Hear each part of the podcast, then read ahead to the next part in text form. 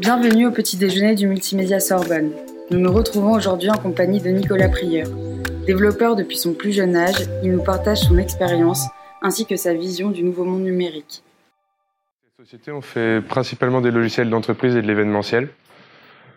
Donc je passerai là-dessus tout à l'heure. Euh, généralement l'événementiel, donc j'appelle ça des feux d'artifice de pixels. On a des grosses commandes chez des clients et puis on arrive, ils nous installent des écrans de 40 mètres de large et puis on envoie des, des énormes, des énormes donc feux d'artifice. Le but c'est de faire en sorte que ça fasse euh, le gros cliché d'effet waouh. Tout le monde appelle ça comme ça dans le corporate maintenant. Voilà. Sinon des logiciels beaucoup plus conventionnels. Je m'occupe euh, notamment de toutes les statistiques des TGV dans les tout ce qui se passe dans la motrice, dans les locomotives. Donc deux choses qui n'ont vraiment rien à voir. Je reviendrai là-dessus tout à l'heure. Donc je me suis dit qu'on pourrait faire ça de manière chronologique, donc à commencer par la formation. Euh, j'ai eu la chance d'avoir un ordinateur à la maison depuis que j'ai 4 ans. Je suis né en 1989, j'avais Internet à la maison quand j'avais 6 ans, ce qui forcément euh, aide beaucoup à la découverte de toutes ces choses. Et j'ai commencé l'informatique par des robots sur des sites Internet et sur des jeux vidéo. Il y en a peut-être certains d'entre vous qui connaissent Diablo 2, un jeu de chez Blizzard, les gens qui font World of Warcraft. Donc c'est vraiment là-dessus que j'ai découvert l'informatique. J'ai commencé à jouer un petit peu et puis ça m'a rapidement euh, gonflé. Donc je me suis dit pourquoi le jeu ne jouerait pas tout seul? J'ai commencé à taper du code. Donc ça c'est l'aspect complètement technique. Et ensuite j'ai découvert euh, ma... chez nos amis russes, parce que l'Internet n'avait pas de frontières à l'époque. Euh, beaucoup beaucoup de forums qui étaient déjà extrêmement avancés par rapport à ce qu'on sait faire en France. Donc ça c'était on vers 2001, 2002, quelque chose comme ça. Donc tous les Russes, ils avaient beaucoup de forums, beaucoup de communautés, que ce soit pour du piratage, du code, des jeux vidéo, de la discussion dans son ensemble.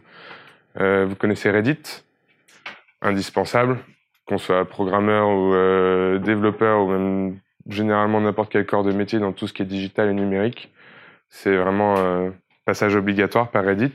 Il y a beaucoup de gens qui pensent qu'il est un peu en train de mourir en ce moment, le forum, sauf qu'il n'y a jamais eu autant de posts dessus en réalité. Parce que même s'il y a tous les réseaux sociaux en dehors de ça, bah, Reddit fonctionne encore. Hein.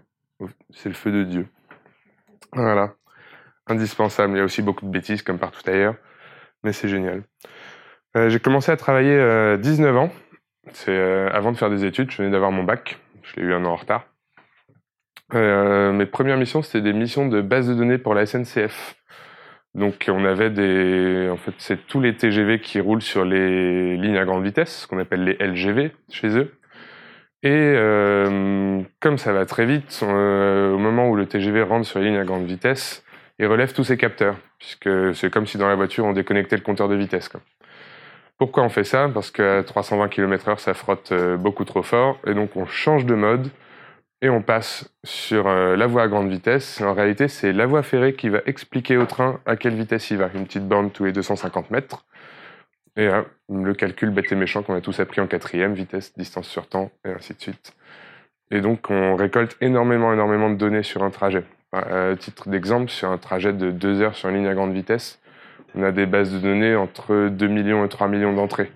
Ce qui est, c'est euh, loin du big data, c'est pas beaucoup encore, mais ça fait quand même une certaine quantité de données à traiter. Tous ces trucs-là, bizarrement, euh, j'ai eu vraiment ça euh, par contact. Ils sont venus me chercher euh, à 19 ans alors qu'ils ont des équipes de base de données à la SNCF. ils avaient des problèmes qu'ils ne savaient pas résoudre. Et c'est là que ça m'a lancé sur le marché du travail. Je me suis fait remarquer. Donc me voilà là, avec mes connaissances en base de données en poche à la SNCF, et puis, c'était des missions très courtes. À chaque fois, ils avaient un petit problème. Et puis, euh, ils m'appelaient. Je faisais ça en trois jours. J'avais un beau billet en échange. Et problème réglé, je partais en vacances. C'était très efficace. Donc, pas salarié. Je venais de monter un statut d'auto-entrepreneur. On en reparlera tout à l'heure aussi. Sur un volet un peu plus gestion. Euh, il venait d'être créé le statut d'auto-entrepreneur. C'était l'Eldorado. Euh, à cette époque-là, il n'y avait pas de restrictions. On pouvait encaisser tout ce qu'on voulait. Personne ne nous surveillait. On n'était même pas obligé de cotiser, même si je le faisais. C'était, il y a beaucoup, beaucoup de gens qui en ont profité euh, très, très fort au début. Maintenant, on est obligé d'avoir un compte professionnel et un compte personnel. Donc, ça a rajouté des frais bancaires, les taxes ont augmenté, il y a une troisième catégorie qui a été créée, ainsi de suite. En parallèle de ça, j'ai fait beaucoup d'événementiels. Euh, donc euh, avec mon papa qui m'a bien plongé là-dedans. Euh, pas du tout la même spécialité, moi c'est purement techos. On me donne un PDF avec des images et puis je me débrouille pour le faire bouger et envoyer ça dans les gros écrans. Donc on dirait pas, mais tous tout l'événementiel, par exemple prendre une Kinect, capteur de Microsoft, on passe devant, blabla, on détecte le squelette et ainsi de suite. Et donc on arrive devant un écran à échelle humaine et cet écran, quand on passe devant, ça bouge, ça explose dans tous les sens. Toutes les mathématiques qu'il y a dans ce genre de programme que vous voyez partout, ou des grosses projections, par exemple à l'atelier des Lumières, le nouveau truc qui a ouvert la rue Saint-Maur, ou euh, dans la plupart des expositions que vous pouvez voir, tous ces trucs interactifs, les mathématiques sont beaucoup plus compliquées que les trucs de la SNCF, par exemple. On ne dirait pas comme ça, est-ce que c'est ludique, c'est rigolo, on passe devant, euh, ça bouge. Euh, les algorithmes derrière, généralement, ils sont très très méchants. Très intéressant comme truc. Comme truc. Donc beaucoup de choses comme ça. À Dubaï, principalement des lancements, des trucs tout le temps pour le gouvernement. Euh, donc, j'ai jamais eu autant de moyens pour euh, faire des événements. ils comptent pas, ils discutent pas les devis, rien du tout. Euh, ils me disent, on veut un écran de 20 mètres, je leur fais le devis. ils me demandent si on peut avoir un écran de 40 mètres parce que c'est plus gros et que c'est plus beau. Donc on y va. C'est à moi de leur dire si je peux si je peux programmer la performance derrière pour gérer deux fois ce qu'ils ont demandé en fait. C'est tout le temps comme ça. Donc j'en ai fait pas mal des événements comme ça, notamment euh, le plus gros c'était le lancement de la plus grosse usine d'aluminium euh, qu'ils ont ils ont mélangé leurs deux grosses sociétés d'aluminium pour faire Emal, Emirates, Aluminium. Et c'est la plus grosse usine d'aluminium du monde. Euh, ça a été lancé en 2014. En même temps, elle désalinise l'eau de mer et cette année, il double sa capacité. Elle est quatre fois plus grosse que tout le reste du monde. Beaucoup de choses comme ça. Après, euh, voilà, j'aurais jamais cru pouvoir me promener partout dans le monde avec mes petits ordinateurs. Mais euh, on y arrive. Et puis, euh, gros événementiel. Et puis après, on se promène à Singapour, machin, en Chine, etc. etc. après ça, je suis rentré à l'université. Parce que je savais faire plein plein de choses, mais je connaissais pas tous les process. Euh, manquait de la rigueur, juste que ce soit de l'architecture de programmation. Peut-être vous savez pas trop comment ça marche, mais c'est euh, la programmation principalement, c'est beaucoup de patience et beaucoup de rigueur. Il faut être euh, très pertinent, c'est très redondant tout le temps. Donc, idéalement, pour qu'un projet soit parfaitement bien programmé et maintenable, parce que souvent, dans les gros logiciels que vous utilisez tous les jours, bah, pour la plupart d'entre eux, ça fait 20 ans qu'ils existent sur la même base de code. Et du coup, il faut euh, que cette base de code soit bien documentée, que si on change l'équipe, que l'équipe qui va prendre la relève puisse euh, comprendre comment le code a été fait et pouvoir prendre la suite.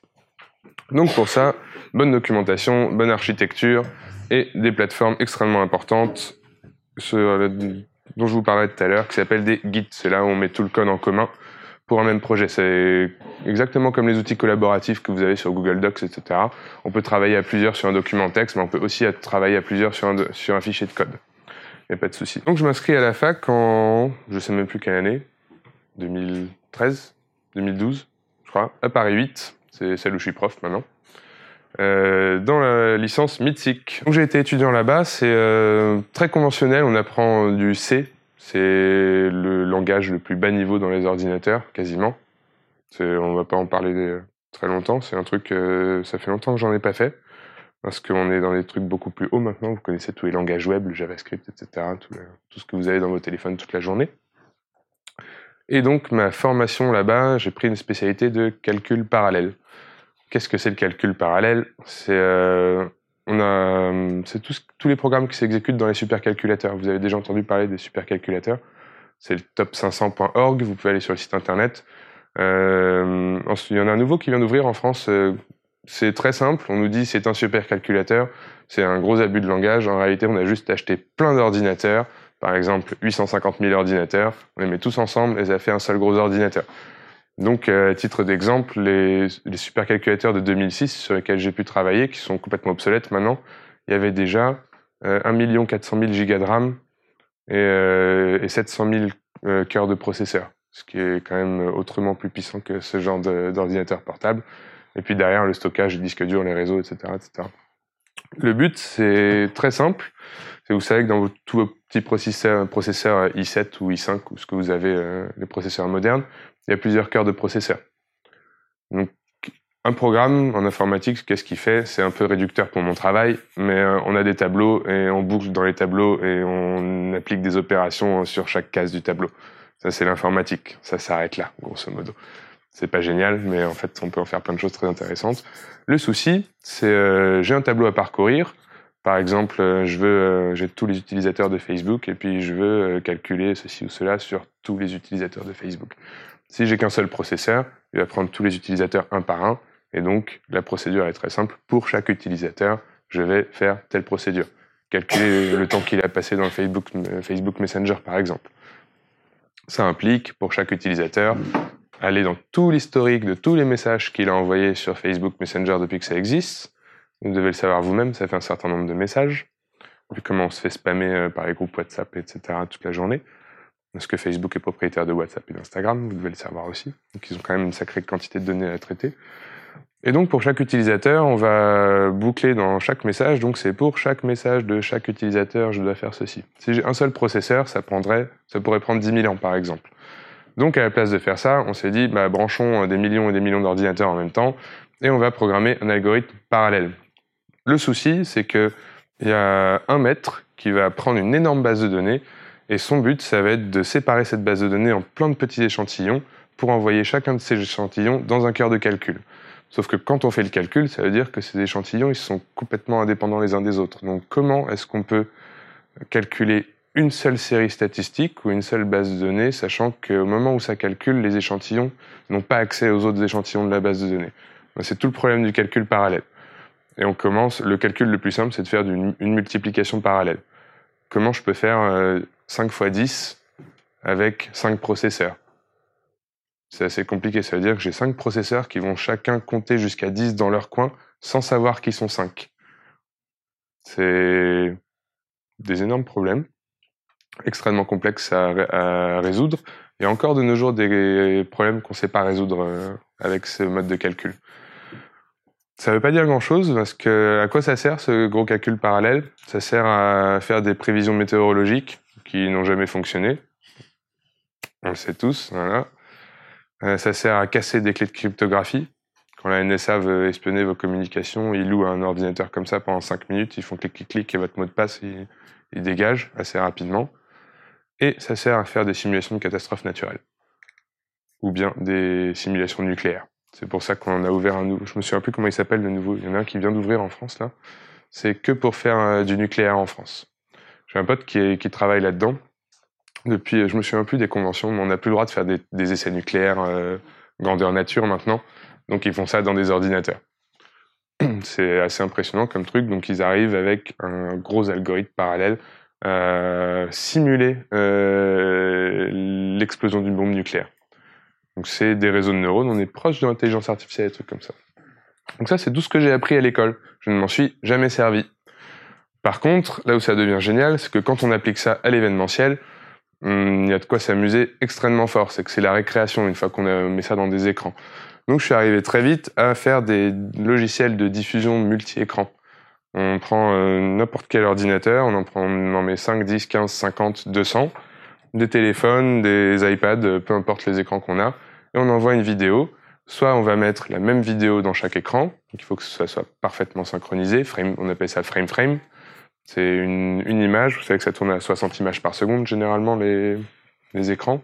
Avant c'était 30, maintenant les clients ils exigent, du 60. Les gamers ils veulent du 120, encore plus. Et par-dessus tout ça, maintenant on veut de la 4K.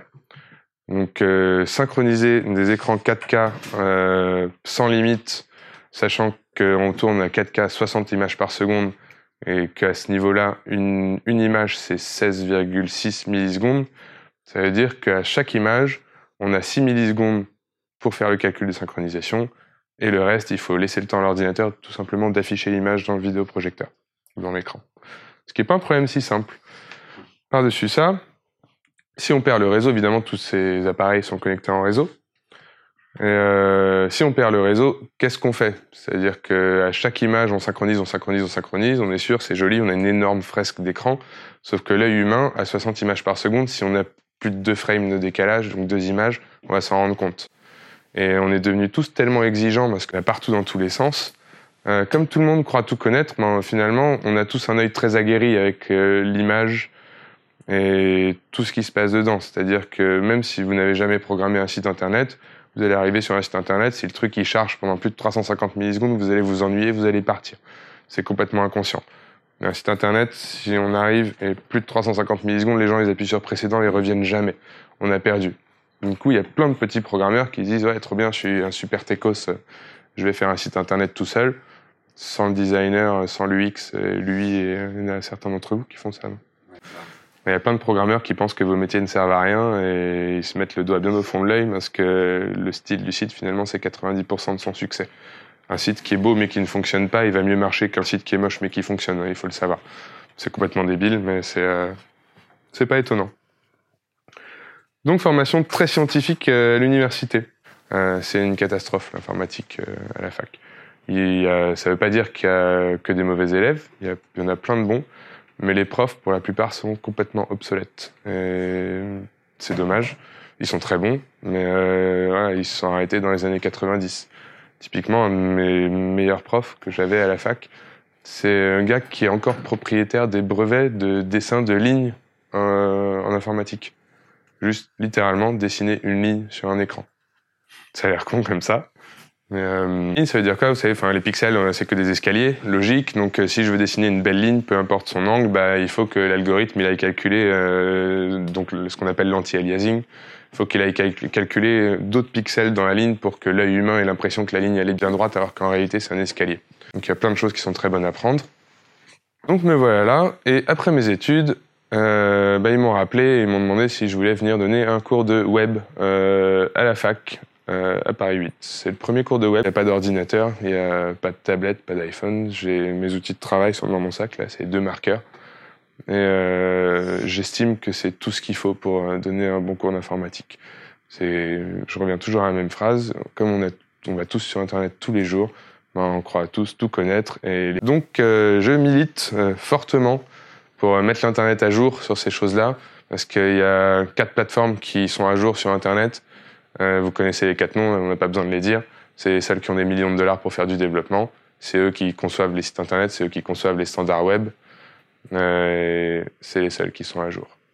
Est-ce que euh, vous avez remarqué un changement dans les pages web depuis 2006 par rapport à maintenant? À peu près zéro. C'est toujours le même. On arrive sur une page et puis il y a un titre, une image et puis un article en dessous. Ça, ça n'a pas changé. Tout ce qui a changé, c'est que maintenant on peut scroller à l'infini. Sur Internet, je s'y fais beaucoup, beaucoup de piratage. Il y en a peut-être euh, qui en font de nos jours. C'est encore quelque chose qui change énormément, c'est que toutes ces énormes sociétés, elles ont enfin trouvé le moyen de faire payer tout le monde.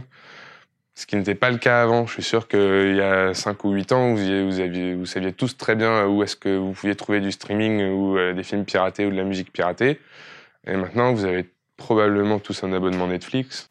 Euh, après la fac, il y a un, un de mes camarades euh, d'université, avec qui j'étais pas vraiment pote. On discutait parce que je trouvais que c'était un garçon très sérieux. Puis moi, je travaillais déjà, puis je le voyais faire. Il commençait à travailler. Et euh, il, m'a demandé d'aller boire un café un jour. Il m'a fait Viens, on monte une société. Et euh, on a monté une société, sans se poser de questions, aucune. C'était peut-être pas très malin. Ça fait six ans maintenant, un truc comme ça. Euh, on a appris beaucoup de choses à nos dépens. C'est vrai que j'en arrive, je vais faire un petit volet euh, gestion si ça vous intéresse. Truc euh, bête et méchant. Je ne connais pas tout, c'est pas ma formation. Euh, on s'est jeté dedans absolument sans savoir ce qu'on allait faire. J'en découvre encore. J'en ai découvert encore des choses la semaine dernière. Ça fait deux ans que toutes mes factures et tous mes devis sont dans l'illégalité la plus totale. Et personne ne me l'a dit. Le comptable me l'a pas dit. La grève du, du tribunal de commerce ne me l'ont pas dit. Les organismes des conventions collectives non plus. Personne ne me l'a dit. Par contre, ils connaissent mon numéro de téléphone par cœur et mon email par cœur quand je suis en retard de deux jours sur mes URSAF. Ça y a pas de souci. C'est assez impressionnant. Ce truc-là est très bizarre. Depuis le 1er janvier 2018, on n'a plus le droit d'éditer les factures et les devis sur Excel et Word. C'est ce que 90% des gens font. Et personne ne le sait. Et c'est ultra illégal. L'amende, c'est 7000 euros. C'est pas rien pour une petite PME ou un auto-entrepreneur. Ça commence à faire. Euh, c'est un scandale. Euh, je trouve que c'est scandaleux. C'est vraiment quelque chose euh, qui me tient à cœur depuis 10 jours, là, depuis que j'ai découvert. C'est tout bête, c'est pour lutter contre la fraude à la TVA. Donc l'État veut lutter contre ça, ce qui est tout à fait compréhensible. Donc on met en place des interdictions. Plus d'Excel. Maintenant, on est obligé d'utiliser un logiciel certifié par l'État pour gérer la compta. Le petit souci là-dedans, il est où? C'est que euh, sur le site, donc on va sur les sites de services publics ou machin, des trucs en .gouv.fr, et l'État préconise 15 plateformes. Euh, plateformes. Déjà, c'est tout dans le cloud. Ça, voilà, ça m'a donné envie de vomir. Et euh, donc je vérifie quand même euh, ces 15 logiciels. Il y en a un seul qui est gratuit, qui fait tout à fait le boulot. Donc ces logiciels, ils sont donc euh, cloud tout en ligne. Je crée mon petit compte, je rentre mes comptes clients, je commence à éditer mes factures, et ainsi de suite. Et là, on réfléchit un peu. Et ces 15 sociétés qui dirigent, qui possèdent ces 15 plateformes sont uniquement des sociétés privées. Il n'y en a aucune du gouvernement. On réfléchit un peu plus et on se dit un truc très bête, mais les vous savez que le bilan d'une société est public. On connaît le chiffre d'affaires de n'importe quelle société. Il suffit de se, connecter sur société.com. Vous avez les noms des gérants, toutes les mises à jour des statuts. Quand il y a des gérants qui sortent, des investisseurs qui rentrent, tout ça dans tous les sens, tout ça c'est public, c'est la carte d'identité de la société. Par contre, la proportion d'un compte client au niveau du bilan, c'est complètement privé. Ça ne regarde que moi. La proportion de la SNCF euh, par rapport à mon bilan global, ça ne regarde que moi. Sauf que la fraude à la TVA, on la contrôle facture par facture. Ça veut dire quoi? Ça veut dire que littéralement, le gouvernement nous oblige à offrir nos comptes clients à des sociétés privées qui vont les exploiter derrière. Et on n'a plus le choix. De question que j'aille offrir ces données à quelqu'un d'autre. Déjà, je fais en sorte euh, au quotidien de ne pas, donner, pas offrir mes données à qui que ce soit sur Internet. Et euh, donc non, je n'offrirai pas le, secret de ma société, même si en soi il n'y a rien de secret et que j'ai rien à me reprocher. Ça me, me changerait rien à ma vie si je le faisais. Ce truc, je pense qu'il faut lutter contre. Il faut vérifier plus profond, mais ouais, on est en train de nous obliger à, offrir nos données privées. Je fais un petit volet sur les sociétés, euh, rapido? Tout ce que je savais pas. Quand on a monté la société avec Guillaume, je savais deux choses. Euh, qu'il y avait des charges sociales et de la TVA. Voilà, ça fait pas beaucoup par rapport à tout ce qu'il faut faire. Donc les charges sociales, c'est les URSAF principalement. Vous signez un contrat, euh, un salarié à 2000 euros par exemple, bah, le salarié va vous en coûter 4000 chaque mois. Normalement, on, dit que c'est 87% du salaire par-dessus, souvent. En réalité, après, il faut euh, du café, euh, des jus de fruits, des machins, des... la machine à café, le lait, le sucre. Il n'y a pas de petites économies. Donc, un salarié à 2000, il coûte 4000, point barre. Derrière ça, les conventions collectives. Euh, j'ignorais totalement l'existence de ces trucs-là quand on a monté la société. Convention collective, c'est tous les, syndicats de patrons qui ont dealé avec le gouvernement et qui ont obtenu des meilleures conditions de travail pour, les, pour tous les salariés de leur domaine. Il y a un exemple très bête pour euh, donc chez nous, c'est convention collective des bureaux d'études techniques. Euh, à l'époque, il y avait des gens qui avaient un peu euh, les mains euh, dans le cambouis, comme on dit, dans ces conventions collectives. Maintenant, ça concerne quasiment exclusivement des gens qui travaillent derrière, leur ordinateur. Donc, il n'y a rien de dangereux dans leur métier. Le, truc le plus dangereux, c'est de se taper la tête sur le bureau quand on va bricoler derrière l'ordinateur ou de prendre une décharge électrique. Et pourtant, dans cette convention collective, exemple très bête, pareil, personne ne vous le dira jamais si vous le faites, mais euh, on a interdiction de prendre les plus bas niveaux de mutuelle, par exemple. Ça, pareil, je l'ai appris il n'y a pas si longtemps. J'avais pris une mutuelle euh, bien, parce que c'est toujours bien d'avoir une bonne mutuelle. Mais en relisant la mise à jour du document, je me rends compte qu'une mutuelle de niveau 1 est interdite pour ces conventions collectives, par exemple. Et il y a plein d'autres choses comme ça, ce qui régit les primes vacances dans les bureaux d'études techniques, comme ça on est obligé, euh, en plus des primes euh, qu'on donne gracieusement aux salariés et des, cotisations patronales, on est obligé d'offrir 10% euh, de l'ensemble des charges sociales de chaque salarié en primes vacances chaque année. C'est pas rien, on se rend pas compte, mais ça fait ça fait un 13e mois en fait. Hum, il faut faire très attention à ces choses-là. On est une petite PME euh, start-up euh, de tech digital. On engage des gens. Une fois qu'on arrête avec les stagiaires, on commence à prendre des vrais salariés. Et puis là, on, se dit, bah, cool, 12 mois, je fais mes petits prévisionnels, je compte, je compte, je compte. Et on se rend compte qu'en fait, il faut leur payer un 13e mois. Et le 13e mois, bah, peut-être vous le savez, mais la trésorerie des PME en ce moment, c'est un peu, un peu compliqué. Et payer un 13e mois des salariés quand on n'a pas de trésorerie, c'est d'autant plus compliqué. Il y a un, truc très important. Souvent, je suis un peu cru souvent avec le banquier quand je pose des questions ou avec le comptable, juste parce que des choses que je comprends pas ou, qui m'irritent ou qui m'énervent. Je demande bêtement au banquier, une fois, ça fait longtemps, euh, au touchant du bois, mais l'année dernière, j'ai appelé plusieurs fois le banquier pour lui demander 45 000 euros de découvert pour la société. Alors que nos bilans sont dans le vert. On a, des bilans tout à fait corrects. Et pourtant, voilà, allô euh, monsieur, est-ce que je peux avoir 45 000 euros de découvert? C'est pas rien, 45 000 euros de découvert, ça commence à faire. Pourtant, euh, le, banquier est content, il m'appelle, il fait ouais, pas de problème. Euh, Qu'est-ce qui se passe derrière? Bah, Toujours pareil, des questions de légalité. Je crois que le délai légal pour régler une facture en France, c'est 30 jours. C'est Souvent, on l'écrit sur les factures. Il faut quand même le préciser. Sur toutes mes factures, c'est précisé règlement par virement exclusivement 30 jours après date de réception facture, etc. etc. Euh, Qu'est-ce qu'il en est réellement? J'ai des 230, 240 parfois, du 9 mois. La SNCF, la base, c'est 120 jours, sans compter le retard. Il euh, y a des marchés où c'est 9 mois. Les marchés publics, parfois, c'est 9 mois plus tard. Euh, et ils en profitent de ces choses-là. C'est que 120 jours, ça leur permet... Euh, il y a deux, deux, boîtes très connues comme ça, dont la SNCF fait partie, et les autres, c'est Numéricable. Vous connaissez Numéricable? Numéricable, avant, c'était enfin, anciennement Nous. Vous avez peut-être connu Nous quand vous étiez plus jeune, le premier à faire du câble DSL. Et Nous, avant, c'était la Lyonnaise des Eaux, si je ne m'abuse. Un truc comme ça. Et euh, maintenant, ils sont avec SFR. D'ailleurs, c'est Numéricable qui a racheté SFR et pas l'inverse, il faut savoir. Tout le monde croit que. Numéricable, ils ont fait quoi? Pourquoi leur, euh, leur savoir-faire est aussi énorme? Quand ils ont explosé euh, après Nous, euh, ils sont allés chercher plein, plein, plein de petites sociétés qui ne s'appelaient pas encore des startups à l'époque, puisqu'on n'avait pas vraiment ce vocabulaire encore, mais c'était des startups. Et ils sont allés les draguer. Salut, ta technologie, elle m'intéresse parce que tu arrives à faire passer plus de données dans une fibre optique ou je ne sais quoi. Donc, je vais te promettre de te financer et puis de te racheter dans, dans, un an, par exemple.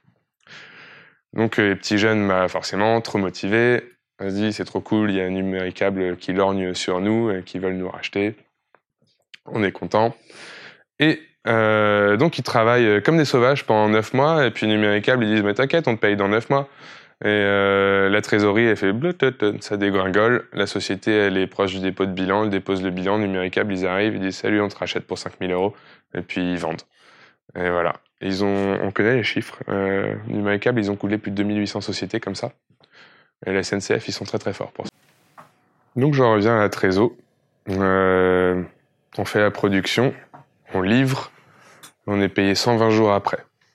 Généralement, on touche quand même un petit acompte qui est suffisant pour un mois et demi de production.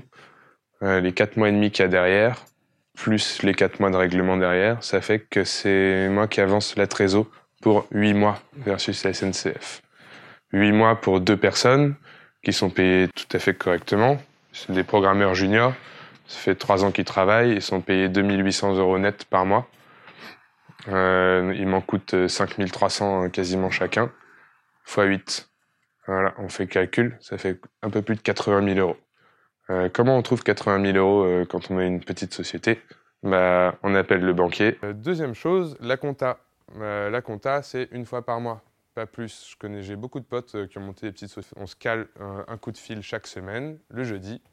Et le jeudi, j'appelle le comptable. Ça prend une heure et demie s'il faut, c'est pas grave, mais c'est une fois par semaine. La même chose. Les cours à la fac, la même chose, c'est le mercredi. Les réponses aux étudiants, c'est le samedi. C'est comme Parlez-vous si vous voulez faire ça un jour, ça c'est sûr. On connaît le jeu avant de commencer, évidemment, mais on en apprend tous les jours. Très bon exemple, les histoires des factures sur Office euh, la semaine dernière. Ça, ça craint grave par contre. Belle amende. Je vais parler un peu de la production. Il y avait d'autres choses pour la gestion. Après, il faut s'en occuper, les impôts, les impôts à la source, les impôts sur les sociétés, les loyers. Je vais passer un peu sur le volet production. Donc la SNCF, mission de base de données, logiciel avec un gros tableau et un graphe de vitesse du TGV. Donc des catalogues, on fait aussi plein de des puzzles pour les enfants dans les expositions ou dans les boutiques. maman vient acheter, enfin ouais, maman vient acheter un bracelet ou une bague à 65 000 euros. Bah, pendant qu'elle choisit sa bague, euh, il, fout un iPad dans les mains euh, du gosse et puis il y a des puzzles euh, des puzzles avec les petits diamants. En fait, on, a tout photoshopé les pièces, on a enlevé toutes les, toutes les pierres et puis la pièce qui éclate. Puis on remet toutes les petites pierres à leur place. Après, bravo, tu es un joaillier expert. C'était assez joli. Il faut aussi beaucoup de synchro vidéo. C'est une grande vidéo panoramique. C'est 1, 2, 3 et 4, 5, 6. C'est très joli comme truc. Ça tourne dans la boutique Place Vendôme aussi, euh, dans des écrans transparents. C'est assez joli comme truc. Des, donc ils font la même taille. C'est des écrans 16 euh, neuvième transparents. Le principe est très bête. Euh, quand j'envoie du noir, c'est opaque et quand j'envoie du blanc, c'est transparent. Donc du jaune, il va être un petit peu transparent, du bleu marine, il va être quasiment opaque. Et puis on passe comme ça dans la luminance des couleurs. Et on a plein maintenant, c'est très à la mode. ces écrans transparents, là, on les a mis dans les... chez les bijoutiers. Le plus gros vendeur d'écrans transparents, c'est Heineken. Toujours la même chose. Euh, pour eux aussi, on fait donc la visite virtuelle euh, des ateliers. Un truc qui a beaucoup plu, c'est euh, un gros salon à Abu Dhabi. C'est Abu Dhabi Plan, ça s'appelle. C'est le gouvernement qui fait le plan de développement du pays sur 5 ans. Donc sur tous les points, l'hygiène, l'éducation, ainsi de suite, pour gérer le pays. Donc c'était un gros truc euh, interactif, euh, un énorme mur. Ça fait 10 mètres de large. On passe devant, ça s'ouvre, c'est cool. Il y a des Kinect partout. Et donc c'est notre corps qui sert de curseur en fait. C'est que plus on s'approche de l'écran, plus le, curseur va descendre. Donc on peut ouvrir des points là. Et plus on se recule, plus c'est haut. Donc c'est tout bête, mais tout fluide. Ça a beaucoup beaucoup plu tout ça. Euh, le souci, c'est quoi? C'est y a des, On les voit pas là, mais il y a trois Kinect euh, en bas qui détectent tous les corps qu'il y a devant. Sauf qu'une Kinect, ça peut détecter une boîte de euh, 4,52 m de large. Donc qu'est-ce qu'on fait quand l'écran fait 10 mètres de large? Forcément, on met trois Kinect. Sauf que la Kinect, elle est un peu conne. Euh, on ne peut pas brancher plusieurs Kinect sur un ordinateur. C'est impossible. C'est pour des questions de consommation électrique de l'USB 3 c'est là que j'étais content, avec mes petits trucs de calcul parallèles. Mais c'est pas grave, on va mettre trois ordinateurs, trois Kinect, on va taper un algorithme parallèle. Il n'y a pas de maître, c'est juste les trois Kinect sont constamment en train de dire aux deux autres bah, Moi, je suis là, je vois tel corps, et donc il faut que ça se recoupe. C'est-à-dire que hum, donc c'est juste un triangle comme ça, et j'ai les trois Kinect l'une à côté de l'autre. Et euh, donc la seule difficulté, c'est que quand il y a un corps qui est dans le champ de vision de deux Kinect en même temps, il faut que j'identifie ce corps-là, que je sache que c'est la même personne que je vois deux fois. Je reconstitue le squelette parce qu'il est, j'ai la moitié du squelette dans une et deux tiers dans l'autre, par exemple. C'est pas parfaitement équilibré. Et là, on élimine le squelette qui est le moins euh, pertinent. Et donc, ça fait comme si c'était juste une seule grande Kinect. C'était la seule difficulté de ce truc-là. Le reste, c'est un problème d'électricité aux Émirats euh, chez, eux, c'est pas du 230 volts, c'est 110, je crois, comme aux États-Unis. Et du coup, leurs euh, vidéoprojecteurs, en fait, euh, ils font pas du 30 images par seconde, ils font du 31. Je sais pas pourquoi, j'ai jamais vu ça, c'est pas du tout standard. J'ai eu énormément de problèmes de strobe débiles dans l'écran, ça n'avait aucun sens. je suis arrivé, et puis je cherche, je cherche, je cherche, c'était pas du tout fluide en fait au début. Il y a plein de problèmes de pixels. C'est que le mur là, comme Déjà, j'avais demandé un écran, un vidéoprojecteur 4K et ils m'ont donné un Full HD, donc c'était pas beau, on voyait les pixels. Et plus ce problème de framerate. Et euh, bah, je savais pas, et on découvre encore. J'ai passé 30 euh, heures, je crois, à essayer de comprendre, qu'est-ce que j'ai mal fait? Je ne savais pas. Parce que pour faire ça proprement, comme les gens ils ont le nez sur l'écran, on fait ce qu'on appelle du subpixel. Qu'est-ce que c'est subpixel? Ça veut rien dire. Euh, un écran, donc c'est juste une matrice de pixels. Donc on va prendre un Full HD euh, classique, c'est juste une matrice de pixels euh, carré. Et euh, imaginons, je veux juste déplacer un carré sur mon écran de droite à gauche en 3 minutes. Je vais avoir un mouvement fluide qui traverse l'écran pendant 3 minutes. Donc on divise 3 minutes par le nombre de pixels en largeur dans l'écran. Et là, on va se rendre compte que à chaque image, si on fait le calcul, mon élément doit se déplacer de moins d'un pixel par image. Comment on déplace un truc de moins d'un pixel par image? On peut pas, on est obligé de faire sauter à un moment le truc sur les pixels. Et donc on applique, donc c'est toute cette théorie subpixel, on va appliquer du flou. Vous avez sûrement déjà entendu parler du motion blur, ça fait beaucoup dans l'animation. On va calculer, donc c'est vrai, c'est des calculs énormes pour pas grand chose finalement, juste pour que ce soit agréable à l'œil. On va calculer le sens de déplacement de l'élément et vérifier toute la couleur des pixels qui sont euh, vraiment à l'extrémité euh, du bloc. Et là, on va prendre les pixels de l'élément qu'on est en train de déplacer, les pixels du fond, et on va calculer euh, plus ou moins une médiane entre les couleurs de ces pixels et générer un petit effet de flou. Et donc ça permet de faire des mouvements extrêmement fluides, des, des animations très très lentes, sans que ça saute ni rien. C'est tout petit détail, minuscule. Autre petit scandale dont je ne vous ai pas parlé tout à l'heure, certificat numérique opéré par CertEurope. Depuis deux ans, tous les appels d'offres publics en France, on est obligé de s'abonner et d'acheter cette clé USB auprès des grèves du tribunal euh, du, commerce. Euh, c'est une signature numérique. Déjà, la première chose à dire, c'est qu'on n'a absolument pas besoin d'une clé USB physique pour faire une signature numérique. C'est tout le but du numérique. Ce truc-là, ça a été conçu euh, pour euh, bien gérer la transition digitale. La vérité, c'est quoi? On a rempli un appel d'offres euh, l'année dernière pour refaire la médiathèque de Deauville. Et c'était écrit très clairement dans le dossier. Il faut imprimer le dossier trois fois. Ça fait 375 pages. paraffer et signer chaque page et scanner les 375 pages et signer le PDF avec cette clé USB. Ça, c'est la transition numérique. Voilà. Et en plus, on paye pour ça. C'est 175 euros par an, je crois. Encore un nouveau racket de lobby euh, du tribunal du commerce. Euh, dernière chose, qu'est-ce qu'on fait sur le temps libre quand on sait taper plein de codes? Euh, C'est le dernier, les derniers trucs dont je voulais parler. C'est vraiment de la sensibilisation. Euh, j'embête tous mes étudiants aussi. Parce que le Facebooking, les mails, euh, le binge de Netflix et ainsi de suite.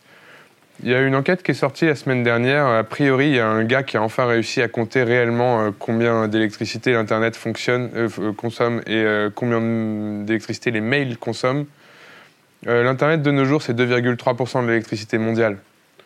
Euh, c'est énorme, on se rend pas compte, mais c'est juste gigantesque.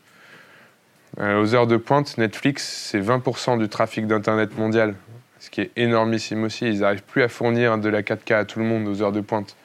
Vous avez dû vous en rendre compte déjà, mais le dimanche soir, votre Internet à la maison, il va moins vite que les autres jours. Ce qu'on appelle la congestion réseau en, termes techniques, euh, on pourrait juste dire que c'est des embouteillages. Voilà. Et petite note sur WeChat, juste. WeChat, c'est le WhatsApp chinois. Sauf que c'est plus que WhatsApp dans une seule appli, c'est WeChat, euh, oui et chat, tout attaché. En chinois, c'est Weichin, ça veut dire mini message. Euh, dans la même application, ils ont leur WhatsApp, donc les communications avec tous leurs amis, mais aussi leur mur Facebook, leur Airbnb, le Uber, la facture d'électricité, leur portefeuille, ils payent tout avec cette application l'intégralité de leurs transactions passe par WeChat. Quand on arrive en Chine avec nos cartes bleues dorées européens, ils font ha ha ha, et où ton WeChat? Il y a des mini-apps dans WeChat. Toutes les livraisons de bouffe, c'est dans WeChat aussi. Des petits jeux dans WeChat. Du réseau social. Il y a 14 services dans la même application. C'est une seule application qui est tenue par Tencent, qui est le groupe qui possède WeChat. Tencent est géré par le gouvernement chinois. Tencent a acheté l'intégralité de League of Legends, qui est un des jeux vidéo les plus joués de la Terre entière. Ils ont acheté Fortnite, ils ont acheté des studios de cinéma. Le dernier Terminator, il est signé Tencent. Ils sont en train d'acheter les licences des films américains. Ils contrôlent tout ce que les Chinois dépensent. Ils ont 1,3 milliard de membres juste en Chine. Et ils payent avec ces gens-là toute la journée. Ils savent qui c'est. Et à partir du moment où les gens font des transactions monétaire avec, on sait que c'est des vrais gens derrière. Il n'y a pas de robots. Quand je suis en Chine, j'achète de la drogue sur WeChat. J'envoie coucou, le mec il m'envoie plein de photos, alors qu'on est dans une dictature communiste ultra surveillée. Hein. Il m'envoie plein de photos, on paye par WeChat, et euh, donc c'est surveillé, et tout arrive. Tout est monnayable, dans tous les sens. On peut, de manière très simple, j'ouvre mon WeChat, je clique longtemps sur l'icône, je fais scan, il m'ouvre juste un appareil photo, je scanne un QR code, on valide la transaction, et c'est bon, j'ai payé mon pote. Tout est monnayable absolument tout. Quand on est dans les bars, il y a un QR code sur la table. Quand je pars, je scanne le QR code, je montre le check au serveur, il vérifie dans sa caisse, il fait OK et je me barre. Résultat, c'est tellement rapide, plutôt que d'être à la caisse et puis euh, on va payer, je vais sortir mon portefeuille, sortir ma carte bleue, donner ma carte bleue, attendre que le commerçant va la mettre dans la machine.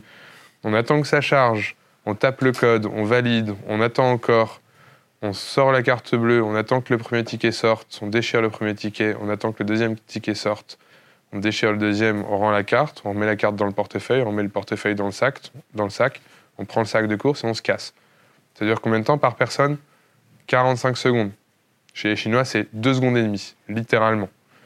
Résultat, il n'y a plus la queue au supermarché. Et du coup, ben, on est dans une dictature communiste qui est en réalité la plus grosse dictature capitaliste qui existe de toute la Terre tout est monnayable, tout, tout, tout, dans tous les sens. Et ils ont tous des smartphones. Quand je vais me promener à 5000 mètres d'altitude dans la montagne chinoise, il y a des gens en train de vendre des poires euh, avec les mains noires, euh, enfin vraiment des agriculteurs en haut de la montagne qui n'ont rien pour vivre. Ils vendent des poires par terre dans la montagne et là ils sortent un énorme smartphone plus gros que le nôtre. Et puis euh, il y a de la grosse 4G à 5000 mètres d'altitude et on peut payer par WeChat en haut de la montagne chinoise. C'est extrêmement efficace. Voilà, c'est WeChat. Merci d'avoir écouté ce podcast. Vous retrouverez dans quelques épisodes le père de Nicolas, Thierry Prieur. Ils sont collègues mais font aussi partie de la même famille et nous partagerons cette expérience singulière. À bientôt.